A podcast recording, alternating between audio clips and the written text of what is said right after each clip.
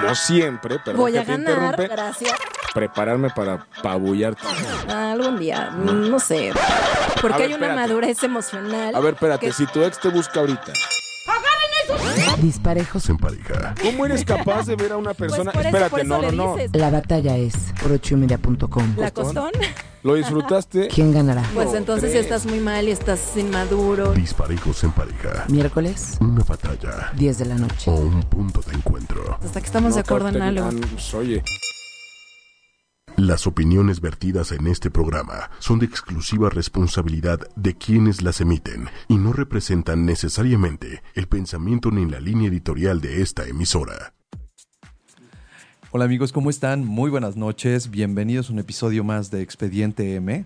El día de hoy Dani no puede acompañarnos porque pues eh, su papá sigue un poquito delicado. Sin embargo, traemos una invitada de lujo, una vez más eh, luciéndose nuestros invitados con nuevos temas, con eh, una variedad de contenidos que esperemos sean de su agrado. Hoy en Expediente M estamos con Berenice Alanís, que eh, pues saluda, saluda a la cámara, saluda a la gente del programa de radio. Mi querida Bere, ¿cómo estás? ¿Qué onda? ¿Bien y ustedes? Pues muy bien. Bere va a hablar con nosotros el día de hoy. ¿De qué nos vas a hablar, Bere? De cómo salí del closet. Es un tema fuerte, es un tema súper interesante. Bere nos va a platicar de su experiencia, de su historia, de cómo, cómo fue que salió del closet. Yo voy a andar de chismoso haciendo algunas preguntas. Las que quieras. Me encanta saber eh, todo este proceso, ¿no? De cómo ha sido, cómo ha evolucionado en México el concepto que tenemos de relación, de persona, eh, todo el tema que ha ido cambiando y que yo, al menos mi generación, ha sido testigo de esta evolución en los últimos 10, 15 años. Y de alguna manera la experiencia de Bere eh, nos sirve un poco para entender eso, porque yo digo, pensaría, y corrígeme si estoy equivocado, Bere, pero eh, tú también formas parte de esta etapa de transición, ¿no? Claro, sí, sí, sí. Yo- Totalmente también me, me identifico con esa, con esa etapa. con esa etapa, yo creo que ahorita ya en, en años recientes, hablar de homosexualidad, hablar de matrimonios homosexuales, al menos en la Ciudad de México, porque no podemos hablar por toda la República Mexicana, todavía sigue habiendo mucho por hacer, hay muchos cambios que tenemos que generar en la cultura, en la forma de pensar, en nuestra evolución. Pero bueno, poco a poco nosotros hemos sido testigos, ¿no? Y esta cultura ha ido cambiando en el transcurso de los últimos años. Eh, yo recuerdo la cantidad de tabús que había sobre el tema, ¿no? La cantidad de problemas que había justo derivado de esto. Y más allá de lo que yo piense o de lo que yo pudiera llegar a entender por, por estas, este tipo de experiencias, le voy a ceder el micrófono a Bere para que nos platique cuál fue su experiencia, qué fue lo que vivió. Y yo, pues, voy a ir ahí tratando de hacer algunas preguntillas para, para saber su opinión sobre ciertos temas. Vale, las que quieras. Este, primero que nada, creo que este concepto del, del salir del closet es, para mí es como muy, muy amplio, ¿no? Muy amplio, ¿por qué? Porque mm, creo, Isaac, que Sí. tú sales del closet primero contigo mismo. ¿no? Claro. O sea, este, claro. es una salida del closet contigo mismo, este, quizás los procesos más comunes, digo, no lo sé, cada, cada persona es distinta, cada experiencia es distinta, pero es salir del closet eh, con tu familia, en tu trabajo, la gente que así lo decida, ¿no? Con tus amigos, no sé, entonces... eh, Pero hay un paso previo, entiendo. Es, que Claro. es ese autorreconocerte, Claro. reconocerte a ti mismo, a ti misma como alguien que, eh, pues, es, vamos a decirlo, es, es, no sé si decirlo, no sé si esté bien o esté mal, corrígeme por favor, pero es, eh, soy diferente al común, ¿no? Eh, sí, sí. ¿No? Y de eso, y, y de eso de alguna manera también es reconocer qué es lo que quiero, qué es lo que me gusta y qué es lo que no me gusta, y hacia dónde quiero también dirigir mi vida en Claro. ese sentido, ¿no? Eh, es muy chistoso y lo quiero comentar porque creo que incluso ya se usa como un término de lo que a veces te da pena ser o pertenecer a alguna comunidad, cualquiera que estés ahí, entonces Claro. dices, soy soy chiva de closet, ¿no? O soy Ajá. este, no sé, o sea, también es un concepto como Reggaetonero muy- de closet, Exactamente, ¿no? ¿no? O sea, y digo, finalmente esto también tiene una connotación medio negativa porque parecería que es algo como vergonzoso. eh, ¿no? Sí, Este, sí, cuando, cuando tú dices eh, salir del closet. Y como tú bien dices, no nada más es salir del closet en temas sexuales, es salir de, ¿sabes qué? Soy rockero, pero reggaetonero de Un gusto closet. culposo, un quizás, gusto ¿no? culposo, esa Ajá, pena, ¿no? Me da un poco de penita. Exacto. Y yo creo que a lo mejor incluso hablar de salir del closet, pues está mal contextualizado. Quizás, quizás. eh, te decía a mí, justo la parte que dices, la parte previa, que es como la más importante, es asumir quién eres o quizás aceptar quién eres, ¿no? O sea, eh, qué es lo que me gusta, con quién me gusta, ¿no? ¿Qué es lo que me gusta hacer? Y creo que esa parte es conceptualmente o en la mente el proceso más importante, ¿no? O sea, aceptar eh, que eres diferente, pero más bien eh, que te gustan cosas quizás que a, la- a las personas o- o comúnmente no, no te gustan. Ahora, finalmente eso, a lo mejor la homosexualidad ya no es un tema, como tú decías, tan lleno de tabús y tan lleno de eh, Prejuicios. prejuicios, pero creo que la parte, no sé, para mí más difícil quizás y por lo que mucha gente, eh, como tú decías, podríamos hablar de la experiencia aquí en la Ciudad de México, pero yo eh, tengo muy poco, muy pocos testimonios quizás de amigos de, de otras De partes de, exactamente.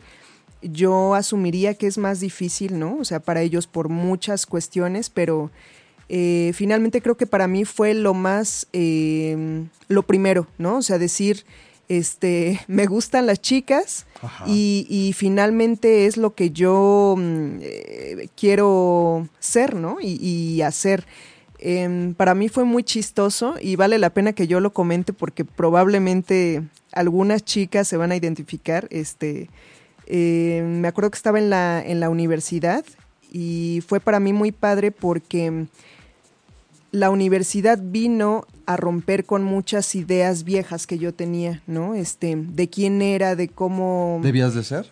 Em, sí, fíjate que también, o sea, de cómo debía ser frente a la gente, ¿no? O sea, y de muchos conceptos, en fin, para no echarles el rollo, me abrió como mucho los ojos y ya enfocado en mi experiencia, em, me acuerdo que eh, yo me, me besaba mucho con, con mis compañeras de, de la escuela, ¿no? O sea, pero eran besitos En la boca inocentes, ¿no? Inocentes. Ajá. Entonces, me acuerdo que mm, una vez, eh, digo, finalmente yo lo disfrutaba mucho y para mí era como muy lúdico, ¿no? Ajá. O sea, es decir, eh, afortunadamente mis papás nunca fueron como muy represivos conmigo. Entonces, exactamente. Entonces, eso, digamos, es una bendición que yo creo que mucha gente no tiene, ¿no? Y que sí es importante decirlo porque desafortunadamente cuando no tienes un apoyo en, eh, familiar, pues sí es más difícil. Es mucho ¿no? más complicado. Es mucho más difícil. No lo tienes que tapar, lo tienes que Exactamente. Te cuesta mucho más trabajo Por salir del supuesto, closet, ¿no? sí. Entonces, te digo, para mí al final, bueno, a- al principio era como, pues quizás sí un poco una travesura, ¿no? O sea, de decir, ay, me beso con mis amigas y nadie sabe nada y en mi familia no sabe nada y está bien. Está ¿no? O medio sea, es- permitido, ¿no? Exactamente, y aparte, digo, finalmente, o más bien, eh, después me gustaría como hablar un poco de esa parte de lo que socialmente está permitido para las mujeres y socialmente permitido para, los hombres. Sí. Este, pero para mí empezó como, ah, bueno, está súper cool, me beso con mis amigas, ¿no? Este, eh, y es algo como disfrutable, ¿no? O sea, finalmente, probablemente a lo mejor fue para mí como una adolescencia tardía, ¿no? Porque yo lo empecé a hacer en la universidad. Claro, lo que no habías hecho antes. Exactamente. Ahorita ya tenía la o oportunidad sea, de salir, romper esquemas. Disparadísimo, ¿no? así, disparadísimo. Si Entonces. fue bueno o fue malo. No, Oh. fue súper bueno. O sea, yo me divertí muchísimo, ¿no? Sobre todo porque, te digo, yo no tenía este filtro de, ay, no, está mal El o. tabú, eh, el- No, o sea, para mí era como.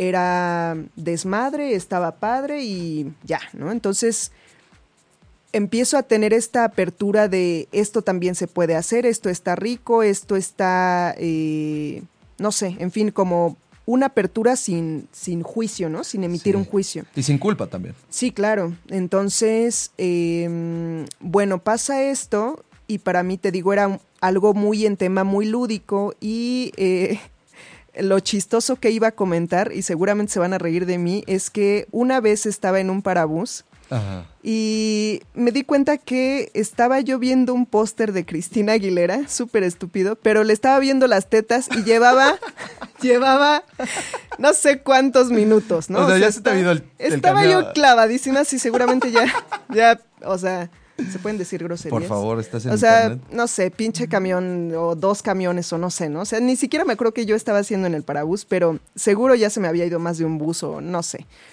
Pero estaba clavadísima con las tetas de Cristina y yo después decía, mm, a ver, sí me estoy dando cuenta de que ya llevo como 10 minutos con esta morra, o sea, Perdidísima. así es. Y finalmente, o sea, a lo mejor ¿Esa fue la señal?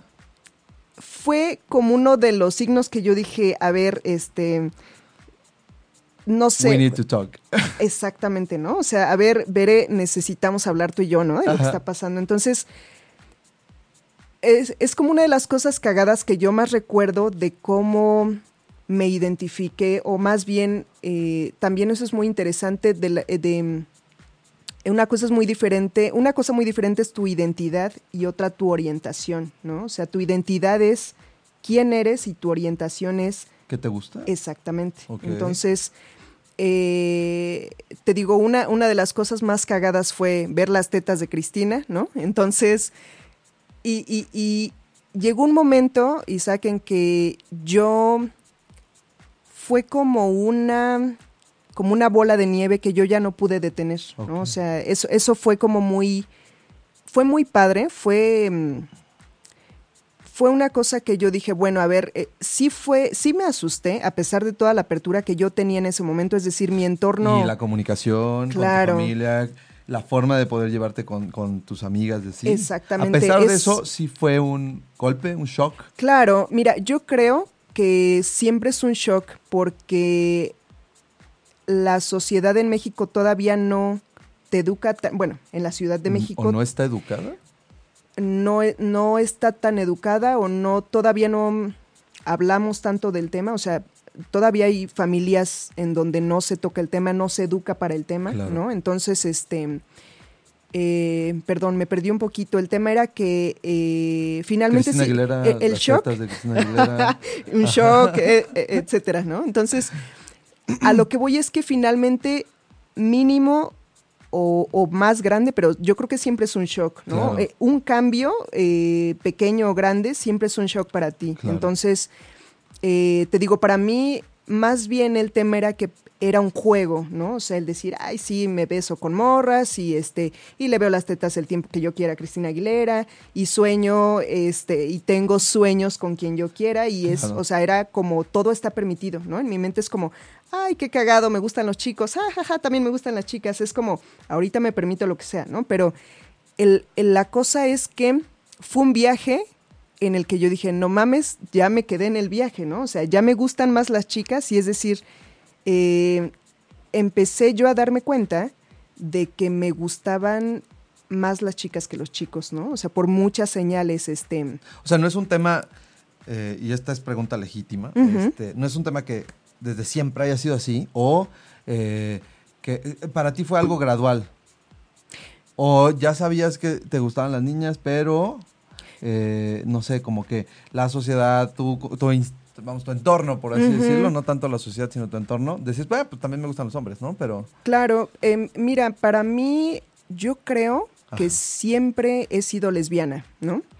La cosa es que es curioso y a lo mejor, eh, no sé, mucha gente me criticará, en fin, no importa, este espacio es para compartir mi historia. ¿no? claro, es tu historia. Em, yo creo que siempre fui gay, fui lesbiana, pero para mí no fue tan fácil darme cuenta. Es, es curioso, pero yo en mi ideal siempre tuve una historia de, de ser feliz al lado de un chico, ¿no? Y de tener Desde una familia desde niña, ¿no? O sea, yo, independientemente de, de, de, de la orienta o de, de- del género de la persona con la que yo esté, yo siempre tuve un sueño de tener una pareja y una familia, ¿no? Entonces, en algún momento simplemente en lugar de tener cara de hombre, tuvo cara de mujer, ¿no? Entonces, eso, te digo, son parte de los pequeños, eh, los componentes del shock del que te hablaba, ¿no? O sea, Sí. para algunas personas el shock es más grande por las expectativas que tienen, etcétera. Entonces, yo desde morrita sabía que quería una familia y tener hijos y yo me imaginaba que iba a ser con un chico, ¿no? Y de repente eh, fue como, madres, creo que no va a ser con un hombre, ¿no? Ajá. Entonces, este de no va a ser con un hombre, como bien dices, fue, fue gradual, ¿no? O sea, de repente yo tuve que, digo, no es obligatorio, pero yo sí me pregunté y tuve que eh, hablar conmigo misma y decir, ok, a ver, este, estás escribiendo cosas con chicas como muy profundas, ¿no? O sea, me vaciaba con cartas de... De, amor Exactamente, ¿no? Y, y- y cosas como muy profundas, ¿no? O sea, a mí siempre me ha gustado escribir y no era lo mismo lo que yo escribía para chicos que lo que yo escribía para chicas, ¿no? Entonces, Ya había un tema afectivo fuerte ahí. Exactamente. Hacia, hacia las mujeres. Exactamente. Entonces, este, te digo, primero fue este salir del closet personal y, y también fue fuerte porque en algún momento para mí sí hubo una, una necesidad de definición, ¿no? De decir, ¿Hacia este, dónde? exactamente, no porque la gente me presionara, sino porque yo misma quizás quería identificarme con algo, ¿no? O sea, y como que mi paro fue como, ¿Cristina Aguilera? ojalá, Ah, ok. Ojalá, pero mi paro era, ok, ok, ok. Se vale decir, hoy soy gay, mañana quizás no sé, ¿no? O sea, Wow. como que yo decía... Eso, es súper fuerte porque como que parece la definición en lo indefinido también. Exactamente, o sea, yo, yo lo que no quería era ¿Perder la oportunidad? parecer pendeja enfrente de la gente y decir, ay no Ah. mames, esta vieja ya se salió del closet, pero la vimos con un güey hace ocho días, ¿no? No sé, era como, O sea, también había un prejuicio, pero del otro lado. Es O sea, chistoso, te quería- pero O sea, sí, o tenías sea- miedo de que, el, eh, vamos, como que las mujeres te vieran mal si habías estado cambiando de bando, por así decirlo. Más o- bien, sabes, el tema es como decirte, eh, oye Isaac, eh, soy lesbiana, ¿no? Y que mañana yo te diga, oye, me gusta este güey. Ajá. Era, era más bien como, ahí es un tema quizás como de personalidad, ¿no? Pero el tema era que yo quería definirme por un tema de que no me criticara la gente de, de a veces es curioso, pero creo que los bisexuales sufren más de discriminación Pues sí, claro. que los homosexuales. No O sea, están como ubicados en ninguno de los dos. Exactamente, ¿no? ¿no? Entonces era como, a ver, tengo que elegir algo válido, ¿no? O sea, sin embargo, con el tiempo me he suavizado y he dicho, bueno, creo que a la gente no le importa con quién te acuestes o con quién te beses o con quién, lo que sea, ¿no? O sea, eh, a mí me gusta vivir en un mundo en el que yo te acepto a ti, Isaac, como eres y si mañana me dices me gusta una vestida, me gusta una chica, un chico, lo que sea, o sea, creo que es tu vida y es tu propia experiencia de y vida. eso no, determina lo que yo te aprecio, la amistad que tenemos, el trabajo que tengo. Exactamente. Entonces, te digo, para mí fue una necesidad primero de decir, bueno, me gustan más las chicas, ¿no? Y, y yo, eh, fue muy curioso porque me fui acercando con gente importante que ya sabía que, que tenía este proceso y estas dudas de, de orientación. Y entonces yo le decía, oye, mira, a ver, este... Tengo eh, dudas. tengo dudas, creo que me gustan más las chicas, pero eh, no lo sé. O sea, quizás mañana me arrepienta de medio paso atrás o un paso atrás y diga, oigan, ¿saben que no es cierto? Siempre ¿no? no. Era una etapa, pero afortunadamente, y ese es otro tema que le agradezco mucho a toda la gente que, que, que ha sido o que son mis amigos.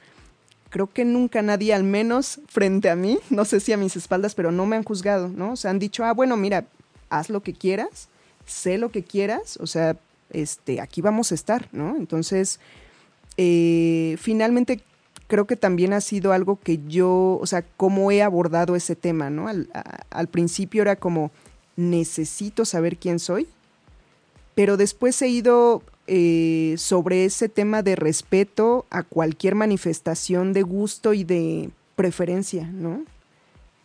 Perdón, he hablado mucho, no, sé no, si... no, no, no. No, es que es, muy interesante y, y me dejas pensando muchas cosas porque finalmente eh, yo quiero pensar que cada experiencia de lo que ahorita estamos mal llamando salir del closet es única, ¿no? Claro. Eh, depende mucho del contexto social en el que nos encontremos, de nuestra situación económica.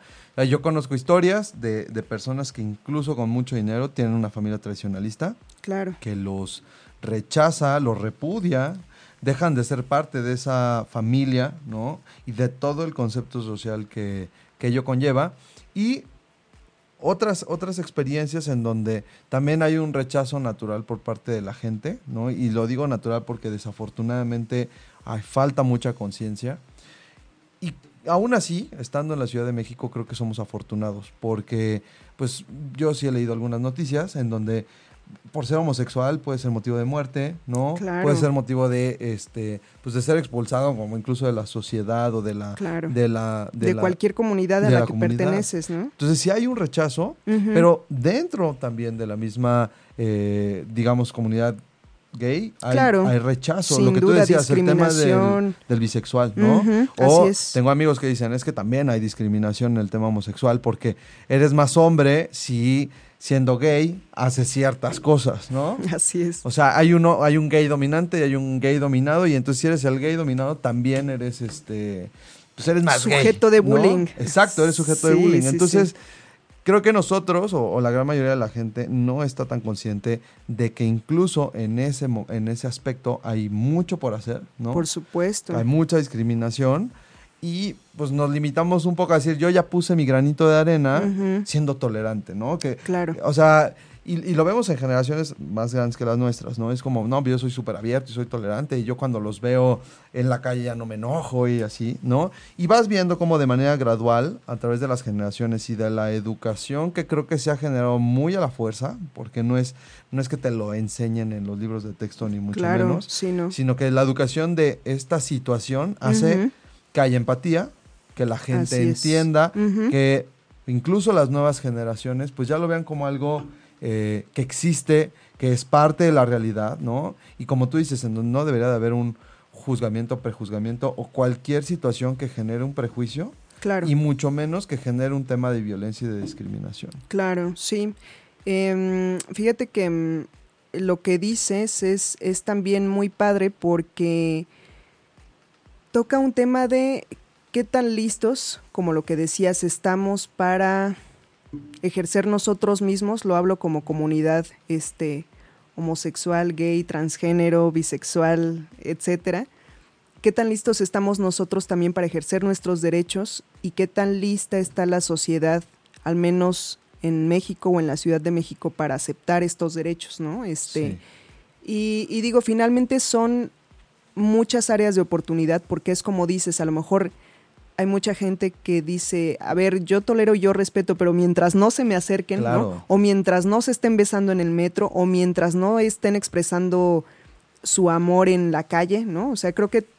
em, Sí, ese, ese supuesta, esa supuesta apertura y tolerancia Exactamente, está, está muy acotada a, a ciertas situaciones en donde realmente ellos no se ven afectados. ¿no? Así es, así es. Entonces, em, digo, al final yo creo que soy una persona abierta y tolerante justo con la gente que, que no lo es o que discrimina o que no respeta. Finalmente, no nada más el tema eh, de respeto y de tolerancia se acota a la sexualidad o a la orientación, sino a todo, ¿no? O sea, es una cosa de respeto que va mucho más allá. No, y es un tema también de cultura, porque Así al final lo hemos platicado en, en programas anteriores, ha habido como un tema de este educación, hablábamos del empoderamiento femenino, que es un tema que a mí, pues en particular me llama mucho la atención porque sí se ha generado una cultura del empoderamiento, ¿no? Así es. Pero no ha habido una cultura todavía tan fuerte respecto de el respeto, ¿no? A otras preferencias sexuales. Así es. ¿no? Seguimos con este mismo problema, incluso pareciera que el problema está en casa, ¿no? Porque el problema está en casa Claro. en cuanto a que dentro de la misma comunidad Sí. hay problemas. Y antes de pasar a una canción, te quisiera decir que hay ya comentarios en Facebook Live. Ujú. Patti Minel Angulo nos felicita, ¿no? Por, por, por, por hablar de este tema y nos dice, en este país tan criticón y respetuoso, es admirable que te tengas tanto respeto y valor y enfrentes tu mundo con amor. Pues felicidades, Ver, este es un mensaje No, hombre, pues qué padre. ¿Y qué te parece si vamos primero a la primera canción? Que esta es recomendación de nuestra invitada especial de Bere. La canción se llama Fragments, Fragments of, of Time, Time. de Daft Punk, del famosísimo disco Random Access Memories de 2012, si no mal recuerdo. ¿Y por qué escogiste esta canción, Bere? Me gusta mucho la, la eh, Daft Punk y me pone muy de buenas. La verdad es que eso fue mi, mi, mi primera... Es eh, una canción ponte de buenas. Exactamente. Hashtag ponte de buenas. Hashtag ponte de buenas. Esto es Expediente M, no se vayan.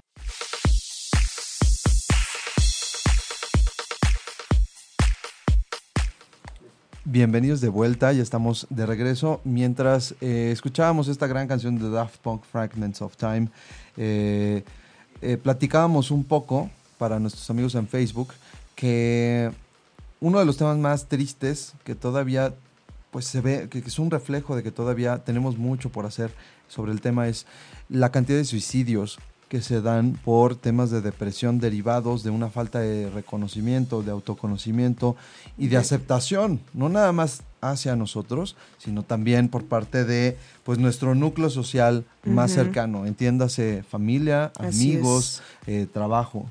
Y el suicidio es un tema muy, muy, muy delicado porque refleja, ese sí es el reflejo más claro de la falta de cultura, de la falta de educación y de la ignorancia que todavía tenemos en este país. Así es, sí. eh, comentaba con Isaac que esa es una de las cosas que a mí más me conmueve, ¿no? Y seguramente a la, a la comunidad también, y que quizás sea por esa razón por la que a veces nos animamos más a compartir nuestra experiencia, ¿no? Para quizás sensibilizar, para, eh, no sé, animar, ¿no? A, que cada vez haya más gente que, que se permita ser y hacer cosas que le gustan sin, ¿no? Sin mirar a quién, no sé.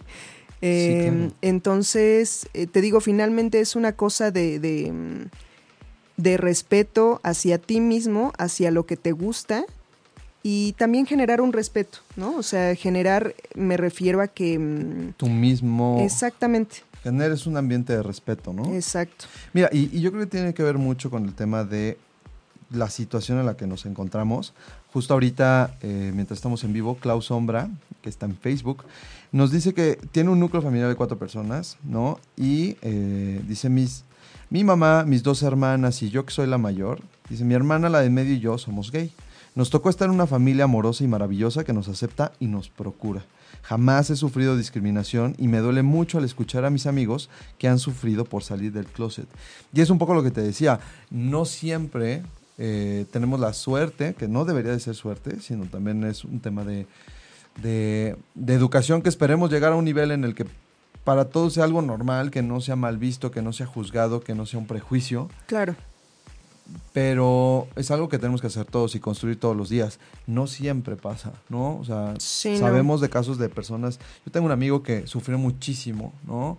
Porque además está en una escuela eh, religiosa, ¿no? Él mismo eh, sufría mucho, de, ¿no? De qué hago, Pues, tengo estas sensaciones, tengo estas afinidades y sé que en, dentro de mi doctrina, dentro de mi, mi- mi nivel de creencias, está mal y puedo ser juzgado, ¿no? Sí. Entonces le costó muchísimo trabajo, afortunadamente es muy feliz, me cae muy bien. eh, eh, le mando un fuerte abrazo, ¿no? Él sabe quién es, ¿no? Este, y pues bueno, siempre vivimos como, nos tocó vivir ese proceso durante la universidad y saliendo de la universidad de, de lo difícil que era para él. Cada quien tiene una experiencia, ¿no? Así es. Y tú nos platicabas de la tuya. Después Les de Cristina Aguilera, platicando de la mía. ¿Qué viene con esta avalancha de emociones? ¿Qué viene con este impacto y este shock que te hace Mm. pensar que pues finalmente a lo mejor lo que te gustaba eran, Eran más las chicas. eran malas chicas, pero que todavía no sabías qué hacer?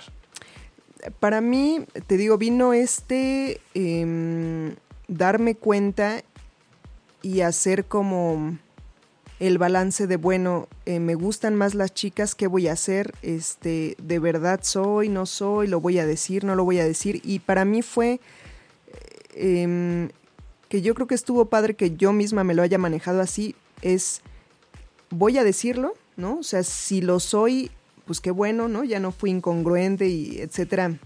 A veces uno es su peor juez, ¿no? Para Claro. hacer las cosas. Pero bueno, para mí fue como identificarme con, con eso, ¿no? O sea, con, con ser homosexual y después irlo diciendo de a poco, ¿no? La verdad es que todavía no lo decía con mi familia, es curioso, pero yo con mi familia, pese a que ahora, por ejemplo, mis hermanos son mis mejores amigos, bueno, mis hermanos y mi sobrino, la verdad es que con mis papás todavía me costó un poquito de trabajo y sí fue más adelante, ¿no? Pero eh, para mí el proceso fue así, lo empecé a decir como con gente que estaba, que se había dado cuenta que eran más mis amigos, ¿no? Gente que, que veía más mi, rollo mental.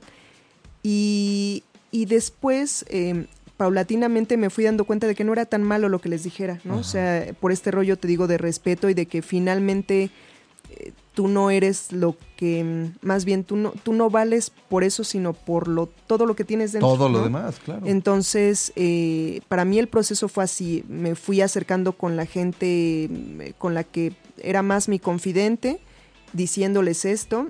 Y, y ya, ¿no? O sea, eh, me di cuenta de eso, de que tenía que quizás este, invitar a salir a chicas, ¿no? Este, Intentarlo. eh, exactamente, ¿no? Este, salirme del closet quizá de ese, de ese lugar de, de ligue, ¿no? De, no sé, entonces... ¿Cuánto duró? ¿Cuánto tiempo podríamos decir que de, de que empezaste a tener esta pues, inquietud a que ya fue público, que ya es abierto y que, digo, eh, es más, hasta el día de hoy que puedes venir a platicar de este tema, porque no siempre es posible, o sea, Claro. no todo el mundo tiene las agallas, vamos a decirlo así, para platicarlo abiertamente y también para difundir esta idea, ¿no? Tengo amigos que pues sí son, pero la verdad es que no quieren tocar mucho el tema. Tengo amigos Claro. que de plano no, no han tocado el tema, que a la Claro. fecha y teniendo mi edad, ya, ya, ya, ya rebasando los 30, Ujú. sigue siendo un tema tabú, sigue siendo un tema, un problema con la familia, ¿no? Sí, eh, pues yo, fíjate que mm, yo empecé con estas dudas y con este rollo cuando tenía, eh, en fin, creo que desde chica, insisto, se ha manifestado un poco, ¿no? O, un poco o mucho, pero yo empecé con esta, pues no sé si llamarle crisis, no sé si llamarle ahí proceso, cuando tenía como 17 años, ¿no? 18 años. Este, a los 19 eh, me llamó la atención entrar a, a- a chats este, lésbicos, estar ahí con, ¿no? este, con estas curiosidades.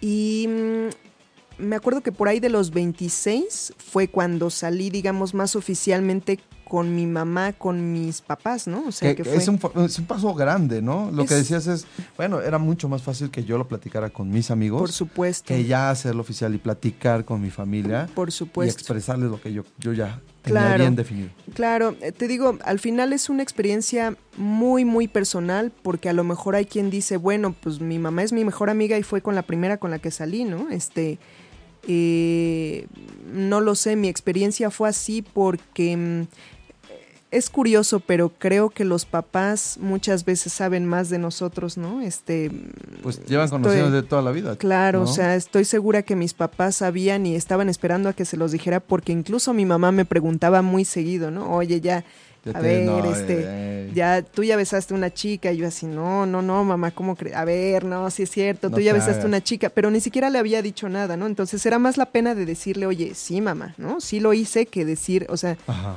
Te digo, por eso esta etapa tan importante de asumirse y de aceptar, ¿no? O sea, lo que uno es y a lo mejor eso cambia mañana, ¿no? O sea, dicen por ahí que lo único seguro en esta vida es el cambio, ¿no? Entonces, Lo único seguro en esta vida es la muerte. Esa es la verdad de las cosas. qué radical, pero sí Todos también, tenemos también, que morir también el cambio creo y, que la vale muerte. la pena. Y eso es lo que hace que esta cosa valga la pena. Claro, claro. Entonces, este, te digo, bueno, para mí fue así, ¿no? Este, eh, a lo mejor se nota y justo es como que hablo del tema a la ligera como si fuera a cambiar mañana, pero yo creo que, que hay que estar abiertos a eso, ¿no? Eh, Yo, a lo mejor es un tema también muy fuerte y muy criticable, pero yo sí creo que a veces, o la mayoría de las veces, puedes enamorarte de una persona y no de, más bien, em, no sé cómo expresarlo, pero, pero Te enamoras de su esencia y no tanto de, de lo que exactamente, hay ¿no? afuera. Del envase. Digo, en, en- en mi caso, y soy muy honesta, nunca ha sido, o sea, yo definitivamente me he acoplado más y me gustan más las chicas, ¿no? Pero de repente digo, bueno, pues, este... eh, No a lo mejor mal, un güey, eh. un güey me gusta o me mueve. Claro que reconozco, en mi caso y para mí, que es muy diferente para mí afectivamente y, y- y digo, yo sí lo comento porque pues sí, no, no me da pena ni nada. Yo tengo un, yo tengo un pasado en el que eh, estuve con chicos, en el que yo intenté relaciones con chicos, pero para mí, obviamente, bueno, no obviamente, la carga pero emocional no es lo mismo. es mucho más fuerte con mujeres. ¿O Eh, eh, sí, sí, sin duda. Y, y, este, incluso hay que decirlo sexualmente, ¿no? O sea, yo, yo estoy más a gusto, yo tengo más afinidades con chicas que con chicos, Claro. ¿no? Entonces, por eso finalmente yo elegí esta orientación, ¿no? Entonces, eh, te digo, no sé, depende de cada quien. Yo sí creo que, que está padre y yo sí creo en ese ideal de yo me puedo enamorar de quien sea. En mi caso no ha sido así, yo me he enamorado más de chicas, pero bueno, yo hablo desde este cuestionamiento más profundo y de este respeto que todo mundo se debe a, enamorarse y a relacionarse y a, a acostarse con, Con quien, quien, quiera. ¿no? Entonces, este, pues no sé, así ha sido mi Oye, experiencia. pues vamos, vamos muy bien, vamos muy bien. Eh, ¿Qué te parece si vamos esta vez con la otra canción que tenemos para, para la gente que nos está escuchando por ocho y media? La canción se llama How Much You Want Her. Es uno de los descubrimientos que tuve hace unas dos o tres semanas. Eh, la- el, pues, el compositor, el cantante o el mezclador se llama Isaac y eh, la banda se llama Isaac Delusion. Espero que sea de su agrado. How Much You Want Her. Esto es Expediente M.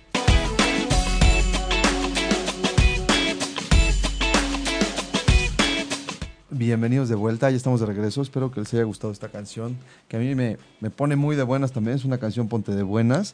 El tema, los temas de hoy son ponte de buenas. Oh, así tiene que ser, así tiene que ser la vida, ponte de buenas. Y la música está para ponernos de buenas también. Así es. ¿no?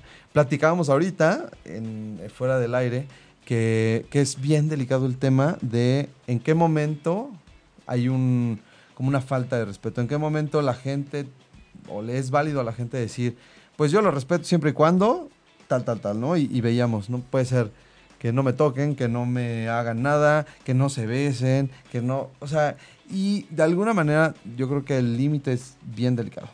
Sí. No sé tú qué piensas, Bere. Y, y la verdad es que también, eh, finalmente, creo que, ay, utilizo mucho finalmente, perdónenme, me estoy dando cuenta. No te pongas nervioso, todo, todo, todo está bajo control. Bueno, no importa. Ahora ya, ya que me disculpé, este, por anticipado, eh, también depende de un tema de, de sentido común, creo, y de, de respeto. Es lo que te decía hace ratito.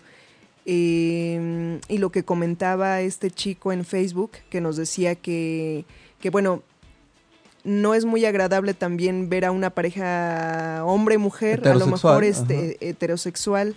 eh, Echando el faje, como dices tú Así coloquialmente. es, ¿no? O sea, este, digo, evidentemente, ¿no? O sea, creo que eh, a lo que yo me refería más era justo a qué tanto mostrar nuestro cariño o qué tanto mostrar, por ejemplo, eh, tú, te, tú decías me nalguearon, ¿no? En, un, en, en- en la calle en la o en un rosa, antro, sí.